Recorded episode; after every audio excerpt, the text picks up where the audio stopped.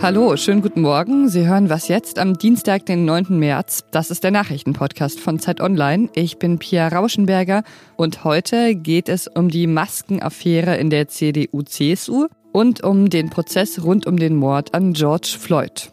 Aber jetzt kommen erstmal die Nachrichten. Ich bin Anne Schwed, guten Morgen. Deutschland ist innerhalb der EU offenbar das größte Opfer von Falschinformationen aus Russland. Zu dem Ergebnis kommt eine Untersuchung der EU. Daran heißt es, dass Russland systematische Kampagnen auf politischer Ebene und über kremlnahe Medien führe, in denen ein verzerrtes Bild der Realität propagiert werde. In Deutschland soll es seit Ende 2015 mehr als 700 Fälle von russischer Desinformation gegeben haben. In Frankreich waren es 300 200, in Italien 170 und in Spanien 40 Fälle. Brasiliens oberstes Gericht hat die Korruptionsurteile gegen den ehemaligen Präsidenten Lula da Silva aufgehoben. Der zuständige Richter kippte alle vier Verurteilungen. Die Fälle müssen jetzt vor einem Bundesgericht neu aufgerollt werden. Dem Ex-Präsidenten werden unter anderem Bestechlichkeit und Amtsmissbrauch vorgeworfen. Durch den Beschluss des obersten Gerichts könnte der Politiker wieder bei der Präsidentenwahl im kommenden Jahr antreten. Redaktionsschluss für diesen Podcast ist 5 Uhr.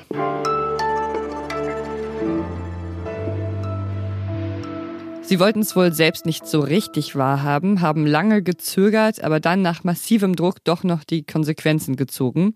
Zwei Politiker, einer aus der CDU, einer aus der CSU, haben sich aus der Politik verabschiedet. Beide sind gestern aus ihrer Partei ausgetreten.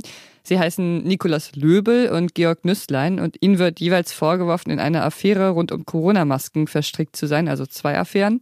Wir sortieren die Lage nun mit unserem Dirigenten Michael Stürzenhofecker, der Mann also, der die Seite von Zeit Online am Wochenende und am Montag in seiner Hand hatte. Moin, Michael. Guten Morgen, hallo. Du warst gestern Dirigent von Zeit Online, als die Eilmeldung kam, dass Löbel sein Mandat niederlegt und dann auch noch die, dass Nüsslein aus der CSU ausgetreten ist. Kam das überraschend für dich? Das kam tatsächlich sehr überraschend für mich. Ich habe mich, ich weiß noch am Vortag wirklich richtig darüber geärgert, dass Löbel zwar angekündigt hat, sich aus der Politik zurückzuziehen, dann aber nicht sein Mandat aufgeben will. Also es ist einmal der Vorgang selbst, die Bereicherung oder die mutmaßliche Bereicherung, aber auch echt dieser scheibchenweise Abgang, den ich sehr unschön finde. Okay, sag noch mal kurz, was wird Ihnen denn genau vorgeworfen? Gegen äh, Georg Nüßlein von der CSU ermittelt die Generalstaatsanwaltschaft München wegen eines Anfangsverdachts der Bestechlichkeit im Zusammenhang mit der Beschaffung ähm, der Masken. Er soll Provisionen in sechsstelliger Höhe für die Vermittlung dieser Schutzmasken kassiert haben. Er beschreitet die Vorwürfe und da gilt natürlich auch die Unschuldsvermutung. Also da ist nichts bewiesen, es gibt nur den Anfangsverdacht. Und was ist mit Löbel? Der hat vergangene Woche eine Beteiligung an Geschäften mit Corona-Schutzmasken eingeräumt. Nikolas Löbel hatte eine Firma, über die hat er Provisionen kassiert für die Vermittlung von Kaufverträgen von Schutzmasken von einer Viertelmillion Euro.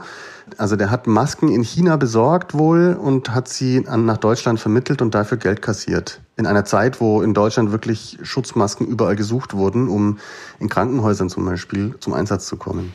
Das sind ja schon erhebliche Vorwürfe. Warum hat das eigentlich so lange gedauert, bis Sie zurückgetreten sind, beziehungsweise aus der Partei ausgetreten? Warum es so lange gedauert hat, weiß ich, weiß ich natürlich selber auch nicht so genau. Ich ähm, finde, dass erst sehr spät Druck aufgebaut worden ist. Also das ist auch, das ist auch ein, ein Teil dieser Affäre, dass die Parteispitzen wirklich lange gebraucht haben, um wirklich öffentlichen Druck auf die beiden auszuüben. Meinst du, das Ganze wird jetzt noch weitreichendere Konsequenzen für die CDU, CSU haben oder ist das mit den Austritten getan? Die Partei fürchtet sicher weitere Konsequenzen. Also in diesem Jahr stehen mehrere Wahlen an, das Superwahljahr mit der Bundestagswahl im Herbst, aber schon kommendes Wochenende ähm, wird in Rheinland-Pfalz und Baden-Württemberg gewählt. Allerdings fürchte ich schon auch zum Beispiel, dass bei vielen Menschen jetzt hängen bleibt, dass Abgeordnete im Allgemeinen sich bereichern und das stimmt nicht. Deswegen wäre es so wichtig gewesen, sich früh zu äußern. In der CDU gibt es ja noch andere Kandidaten, denen zumindest Lobbyismus vorgeworfen wird. Philipp Amthor zum Beispiel. Genau, ähm, zumindest im Verdacht stand, ähm, Lobbyismus betrieben zu haben. Und der wurde halt eben noch an diesem Wochenende zum Spitzenkandidaten für Mecklenburg-Vorpommern gewählt. Ähm, die Affäre kann auch noch weitere Kreise in der Union ziehen. Also Fraktionschef Ralf Brinkhaus hat angekündigt, dass es Verdachtsfälle gibt, denen man, denen man jetzt nachgeht und die man untersucht. Heißt das dann, dass da vermutlich noch mehr Abgeordnete in diesen Maskenaffären mit drin stecken? Also das weiß man nicht. Man weiß auch nicht, ob es im Zusammenhang mit genau diesen beiden Affären, die ja voneinander getrennt werden müssen. Wie gesagt, ähm, Nüsslein ist nicht verurteilt, es gibt nur einen Verdacht. ob, ob es da Zusammenhänge gibt, aber es wird zumindest untersucht und das finde ich ist schon echt problematisch für eine Partei, die noch mehrere Wahlen durchstehen muss und ich finde, es wirft wirklich auch kein gutes Licht auf diese Fraktion. Danke dir. Ich danke dir.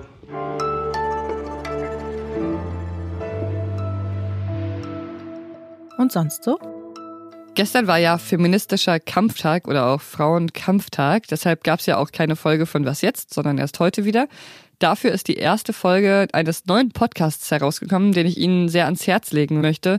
Da geht es nämlich um Frauen, die an der Grenze von Mexiko und den USA in Juarez ermordet wurden. Und, und der Podcast heißt Vergessen. Vergessen. Die Frauenmorde von Juarez. Das ist eine deutsche Übersetzung eines US-amerikanischen Podcasts. Ist also zum Beispiel gut für Menschen, die gerne Podcasts hören, aber eben lieber auf Deutsch. Die erste Folge ist jetzt draußen. Es ist ein heftiges Thema, es ist äh, schön erzählt, aber es ist eben teilweise auch recht schwer auszuhalten. Hinter den Morden steckte eine Systematik. Die Opfer wurden spezifisch ausgewählt, gekidnappt oder irgendwie angelockt und dann fand man ihre Leichen.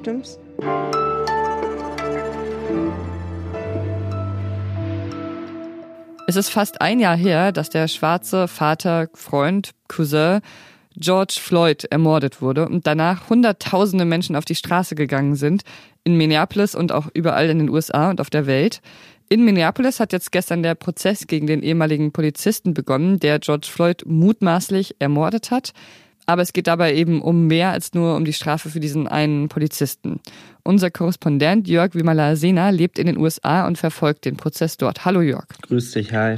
Was kann man sich denn von diesem Prozess erwarten? Ja, also die Stadt Minneapolis ist auf jeden Fall mal wieder im Ausnahmezustand. Ich äh, war ja letztes Jahr da, ähm, kurz nach der Tötung von George Floyd und äh, lief da zwischen brennenden Gebäuden umher. Es war eine sehr bedrückende Stimmung und jetzt ähm, hat man also rund um dieses äh, Gerichtsgebäude in Minneapolis äh, hohe Sperren errichtet äh, mit Stacheldraht drauf, weil da der Prozess jetzt beginnt. Tatsächlich geht es jetzt erstmal sehr langsam los mit der Auswahl der Jury in den nächsten zwei Wochen und der eigentliche Prozess beginnt dann Ende März und ähm, geht bis Ende April. Mord zweiten Grades lautet eine der Anklagepunkte. Und was, glaube ich, schwierig ist bei diesen Prozessen, ist, dass es natürlich am Ende möglicherweise, je nachdem, was da als Ergebnis rauskommt, gerade auch für die Black Lives Matters Bewegung sehr frustrierend sein kann, weil das Strafrecht eben nicht immer lösen kann, welche gesellschaftlichen Konflikte es so gibt. Ja, also apropos gesellschaftliche Konflikte, du schreibst in deinem Text ja, es sei eine Wunde, die der Mord an Floyd in die US-amerikanische Gesellschaft gerissen hat. Ist diese Wunde denn schon etwas verheilt seit letztem Jahr? Leider nicht, aber das hat auch damit zu tun, dass diese Wunde, die ist ja hunderte Jahre alt. Ne? Also die, die ethnischen Konflikte im Land, die Diskriminierung gegenüber Schwarzen, das kumuliert halt alles in, in dieser Protestbewegung, die entstanden ist nach der Ermordung Floyds. Und die Diskussionen sind in den USA nicht langlebig schwierig. Also wenn morgen irgendwie ein Amoklauf in der Schule ist, dann diskutieren halt alle wieder drei Wochen über das Waffenrecht und so, so halten sich diese Diskussionen leider nicht besonders lang. Black Lives Matter ist ja wahrscheinlich trotz allem die größte Protestbewegung des vergangenen Jahres gewesen. Und jetzt mal abgesehen von den Diskussionen, konnte sie irgendwas Konkretes verändern? Ja, ja, und zwar vor allem auf lokaler Ebene, was man leider oft gar nicht bemerkt. Aber hier in New York zum Beispiel ähm, haben Aktivisten wochenlang ähm, den Platz vom Rathaus besetzt und durchgesetzt, dass der dass der Polizeietat gesenkt wird. Das ist, eine, ist ja eine Haupt, Hauptforderung von Black Lives Matter. In vielen Kommunen gab es kleinere Polizeireformen, zum Beispiel Verbote von Würgegriffen. Also es tut sich schon was, zumindest auf lokaler Ebene. Das Repräsentantenhaus hat vergangene Woche unter Führung der Demokraten den George Floyd Justice and Policing Act verabschiedet, schon zum zweiten Mal, muss man sagen. Worum geht's da? Also es ähm, soll zum Beispiel ähm, ein Ende der Qualified Immunity geben, was so eine Art erweiterte Unschuldsvermutung für Polizisten ist, ähm, die es schwerer macht, die für Vergehens zu belangen. Äh, ja, es soll auch ein Verbot geben von diesen Chokeholds, von diesen Würgegriffen und eine Einschreitepflicht für Polizisten, wenn andere Polizisten ähm, Fehlverhalten begehen. Das Problem ist nur, das bezieht sich fast alles nur oder ein großer Teil des Gesetzes nur auf die Bundesbehörden und nicht auf die Landesbehörden oder die Kommunen, die halt ihre eigenen Gesetze machen. Es ist also schwierig von Seiten von Washington aus darauf äh, einzuwirken, was meinetwegen in Minneapolis passiert. Was man halt machen kann, ist denen die, die, die öffentlichen Gelder vom Bund zu entziehen. Aber der, die Einflussmöglichkeiten sind gering und ähm, das Gesetz ist auch erst durchs Repräsentantenhaus. Im Senat gibt es auch von Seiten moderater Demokraten möglicherweise Einwände, ob dieses Gesetz in dieser Form durchkommt, was zwar eine hohe Symbolwirkung hätte, aber eine geringe praktische ist zurzeit noch nicht so ganz abzusehen. Danke, Jörg. Sehr gerne. Und das war's mit Was jetzt heute Morgen. Heute Nachmittag hören Sie hier Monsieur Fabien Scheller. Vielen Dank für Ihre schönen Mails am Wochenende. Ich antworte, sobald ich kann. Ich freue mich aber sehr über das, was Sie geschrieben haben. Mehr Mails bitte an wasjetzt.zeit.de. Ich bin Pia Rauschenberger und ich wünsche Ihnen eine schöne, gute weitere Woche. Wir schauen ja gerade alle ganz neidisch auf die USA äh, und die Impfquote dort. Bist du denn schon geimpft worden? Nee, aber ich bin tatsächlich in der nächsten Gruppe, die geimpft wird, weil ich theoretisch ein Essential Worker bin als äh, Journalist. Wahrscheinlich in ein paar Wochen bin ich dran. Mir relativ sicher, dass ich lange, lange vor euch drankomme.